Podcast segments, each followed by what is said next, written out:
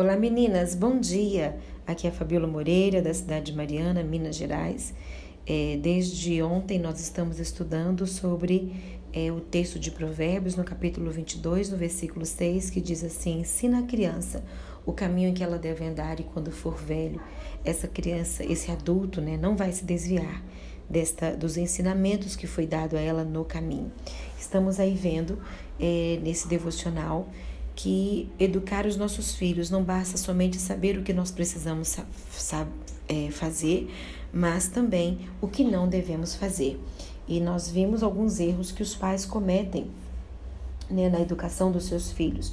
E hoje eu quero dar continuidade a falar sobre esses erros e o, dando complemento pra, do que foi falado no dia no devocional de ontem Hoje eu quero falar que um dos erros que os pais cometem também é ameaçar o filho e não cumprir. Na verdade, até a ameaça já é um erro, um tipo de chantagem. Se você não fizer isso, vai acontecer aquilo. Né? Geralmente os pais fazem dessa forma. O termo correto seria advertir. Quando fazemos uma advertência aos nossos filhos, estamos sinalizando para ele o que ele está fazendo de errado e a consequência daquele ato é, reprovável. É, já brincou com seu filho e você disse para ele que não quer mais brincar?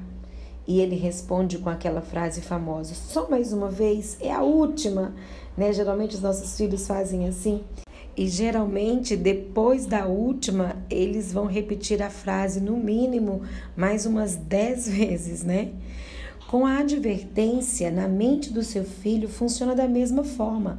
Ele vai continuar inúmeras vezes até que você perca a cabeça e grite com ele: chega, né? Mas por que não dizemos chega de primeira, sem precisar gritar? Não evitaria o desgaste de repetir várias vezes. Se você está cometendo este erro, que é normal em muitos pais, experimentar ter uma conversa com seu filho e explicar a ele que você daqui para frente vai agir de uma forma diferente, que irá advertir apenas uma vez. Ou seja, na hora de advertir, seja enfático, olhe nos olhos do seu filho, da sua filha e dê a voz de comando. Se ele ou ela desobedecer, haja. Eu sei que não é fácil, mas se estiver empenhada, as coisas irão melhorar. Com o tempo, seu filho, a sua filha vai assimilar a sua nova postura e dizendo: Eu não vou falar duas vezes com você, vou falar uma vez só. Né? E tem uma, uma famosa frase que a gente, como mãe, né, a gente é tão misericordiosa, a gente fala: Olha, eu vou falar não deixa eu contar até três. A gente vai contar uma, duas, duas e meio, três. Não, seja enfática, né? De você dizer assim, olha, não me deixa chegar no número dois. E se realmente ele deixar chegar no número dois, haja, faça uma correção. Entre com a disciplina para que o seu filho entenda que a sua voz de comando é uma voz de autoridade e ela deve ser respeitada. É, outro erro né, que nós cometemos muito como pais é desautorizar o cônjuge na frente dos filhos. Isso é terrível. Não faça isso. Não tem coisa mais desagradável que tirar a autoridade do cônjuge, do seu marido. Né? Quem é casado é, não deve discordar do outro na frente do filho. Se o pai fez a besteira de dar um picolé para a criança antes do almoço, a mãe tem que engolir seco, mesmo querendo esganar o pescoço do marido, porque tirar a autoridade do pai é, é pior que o erro da criança em tomar o picolé antes do almoço. Uma coisa é fato, nem todo, né, nem todos os pais é, terão consenso, mas o princípio é mostrar para o filho que os dois estão em harmonia e que são autoridade perante o filho. Há famílias que Há tantas diferenças de opiniões que os filhos acabam ficando confusos, sem saber a quem obedecer, ou pior, acabam por não dar crédito a nenhum dos dois. Então, olha, não tire a autoridade do seu, do seu marido, se tem algum homem é me ouvindo, não tire a autoridade da esposa. Isso não deve ser feito de forma nenhuma, tem que haver um consenso. Tem que haver um diálogo, mesmo que você não concorde naquele momento, não vá discutir na frente da criança se algo foi feito em relação a ela é, você tira a autoridade, se o seu marido vai corrigir. Então, assim, é muito importante que você não faça isso. Outro erro. É, o pai não exercer a sua paternidade. Eu sei que tem muitas mulheres que me ouvem cujos maridos não exercem a paternidade. Isso é um grande erro. Esse erro é mais comum é, nos pais, mas pode acontecer também é, das mães é, não exercerem também a sua maternidade. Em nossa sociedade temos uma cultura impregnada é, que cabe principalmente à mãe a educação dos filhos. Muitos pais, né, do gênero masculino que eu estou falando, é, eximem de suas responsabilidades de educar os filhos, por acharem que não é obrigação deles. Na verdade, deveria ser o contrário, né? A mãe, nos primeiros anos, assume o papel principal ao acolher o filho, amamentar e proteger. É, nos tempos da Bíblia, o pai era responsável de ensinar para os filhos é, os valores cristãos. Ele passava é, para os filhos a fé, as profecias que eram passadas, e a mãe reforçava isso dentro de casa com os seus cuidados, né? E, e aquilo que era função dela fazer, ter os seus filhos ao redor da mesa, cuidando dos filhos. Mas é muito interessante nós olharmos aqui que a mãe é, ela assume esse papel principal ao acolher o filho, amamentar e proteger. Porém, no decorrer dos anos, é, o papel principal do pai é o desenvolvimento da criança, sua dependência, sua preparação para encarar a vida. É, talvez você tenha dúvidas disso. Repare o pai ensinando uma criança a nadar ou a andar de bicicleta e a mãe vendo. Se o pai jogar o filho meio metro para o alto, a mãe vai enxergar 5 metros de altura. Né? Dessa forma, o pai ensinando o filho a andar, a nadar, é bem diferente. O pai quer que o filho enfrente desafios, a filha também. Para a mãe, tudo gera um perigo muito grande. Bom, o pai é a figura masculina, a figura do provedor, patriarca, da autoridade principal no lar homem da caça e das guerras que protege a família, aquele que vai à frente, abrindo o caminho. Em uma linha de raciocínio assim é, antropológica né, das culturas é o homem que é tido como representante principal do lar e é aquele que instrui, impulsiona o filho. O que eu estou querendo dizer é que a figura presente do pai é importantíssima na vida do filho, para que ele se torne independente um dia. Não estou generalizando, mas em, em famílias que o pai é ausente na educação do filho, ele poderá ter sérias dificuldades de se tornar independente e vencer na vida, pois nunca teve a instrução do pai para impulsionar. E a mãe, como é próprio de sua natureza feminina, é, tenderá o quê? A proteger o filho involuntariamente, dificultando esse processo. Talvez você é, é uma mulher que está divorciada e, e, e está com seus filhos. Olha, não queime a imagem do seu ex-marido. Existe ex-marido, mas não existe ex-filho. Não queime a imagem do seu ex para o seu filho. É importante que ele saiba que ele tem um pai, é importante que ele conviva com esse pai. Se você é uma mãe que está me ouvindo e você tem, tem criado situações para que o seu filho não conviva com o pai, você está cometendo um grande erro, porque a presença paterna na vida de um filho, por mais que, que ele não tenha sido um bom marido, mas você pode ajudá-lo a ser um bom pai. Né? Não cometa esse erro. É, outro erro que eu quero colocar: eximir né, de sua autoridade como mãe ou também como pai.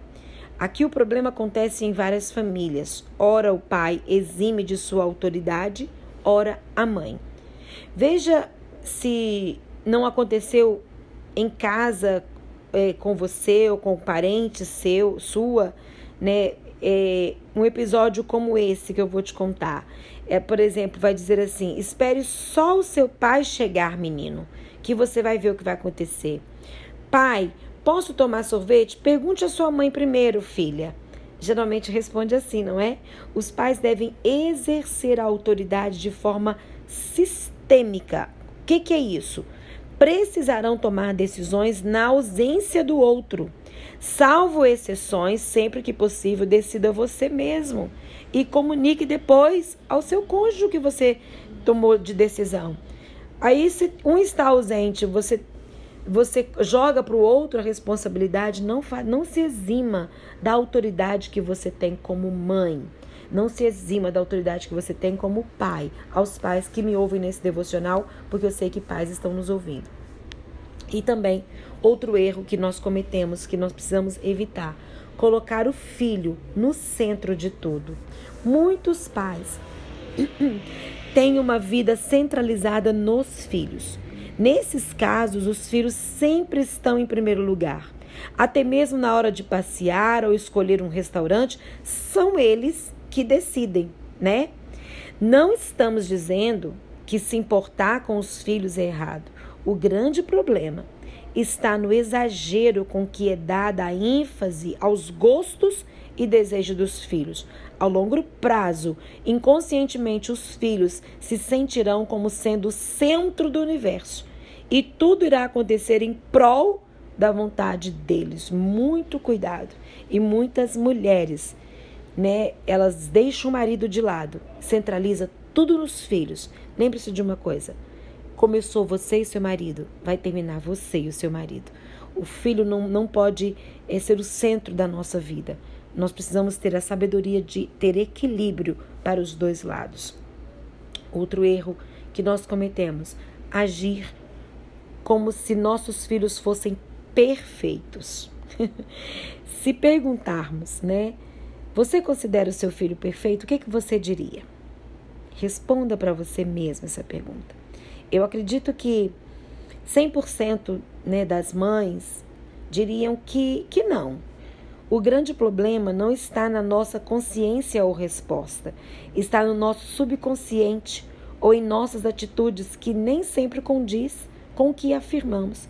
Alguns pais agem como se seus filhos fossem a perfeição personificada. Há pais hoje que não querem ouvir nada negativo sobre os filhos. Em uma confusão em que o seu filho estiver envolvido na escola, jamais ele irá ser o culpado. Quando o professor chamar para conversar sobre o mau comportamento do filho, irá dar razão a qual versão da professora ou a do filho. Né? Quando você vai à escola, o que, que você faz? Você dá a razão do seu filho ou da professora? Gente, é muito importante isso. Né? Eu sempre ensino os meus filhos que a professora é a autoridade, que independente do que ele fizer, né? não que eu não, não, não ouço os meus filhos, mas mostrar que naquele ambiente ele precisa ser obediente, que ele precisa agir de acordo com a orientação da professora. Será que nunca presenciamos situações como esta? Né? Ou pior, será que em algum momento não fechamos os olhos para esta dura realidade? Será que estamos agindo assim também? Né? Sempre dando razão para os nossos filhos? A maioria de nós, né, mães, precisamos, é, presenciamos situações como essas acontecendo com os nossos filhos, né, com, com, com os, os filhos dos outros. Mas quando acontece com os nossos filhos, que cuidado nós temos que ter? Que postura adotaremos? De defender o nosso filho incondicionalmente ou de buscarmos a verdadeira versão dos fatos de forma imparcial? A verdade pode machucar, mas se tivermos o coração aberto, podemos nos beneficiar corrigindo nossos filhos enquanto é tempo. Não passe a mão na cabeça do seu filho. Busque de fato a verdade dos fatos, seja imparcial e, ao chegar ao resultado, se for preciso, faça a correção e ensine. Outro erro: pais projetarem os seus sonhos nos seus filhos. Filha, muitas mães dizem assim: filha, mamãe não conseguiu ser médica porque não teve condições de estudar, mas você vai conseguir, viu? E eu vou te ajudar. Mas, mamãe, quem disse que eu quero ser médica? Será que que não já presenciamos uma, uma narração parecida como essa? Eu já presenciei várias. E eu posso dizer para vocês: olha, quantos filhos são convencidos a realizarem o sonho dos seus pais? Quantas vezes ouvimos pessoas adultas angustiadas reclamarem da sua vida profissional porque escolheram uma profissão que não queriam, mas que foram induzidas, motivadas pelos pais? Pode parecer bobagem, mas é algo muito sutil. Acredito que os pais não fazem isso por mal. Sem, sem perceber, expressam suas frustrações profissionais, projetando nos filhos a realização de um sonho que não foi concretizado na, na vida deles. Temos que tomar cuidado de não corrermos neste nesse erro gravíssimo de induzirmos nossos filhos a uma profissão que não seja de fato a realização pessoal deles. Que possamos estar atentas é, para que não possamos de fato dar continuidade a esse erro, se estamos cometendo algum deles, e que possamos estar atentas e vigilantes e buscar do Senhor a graça e a sabedoria para sermos sábias na, na educação dos nossos filhos.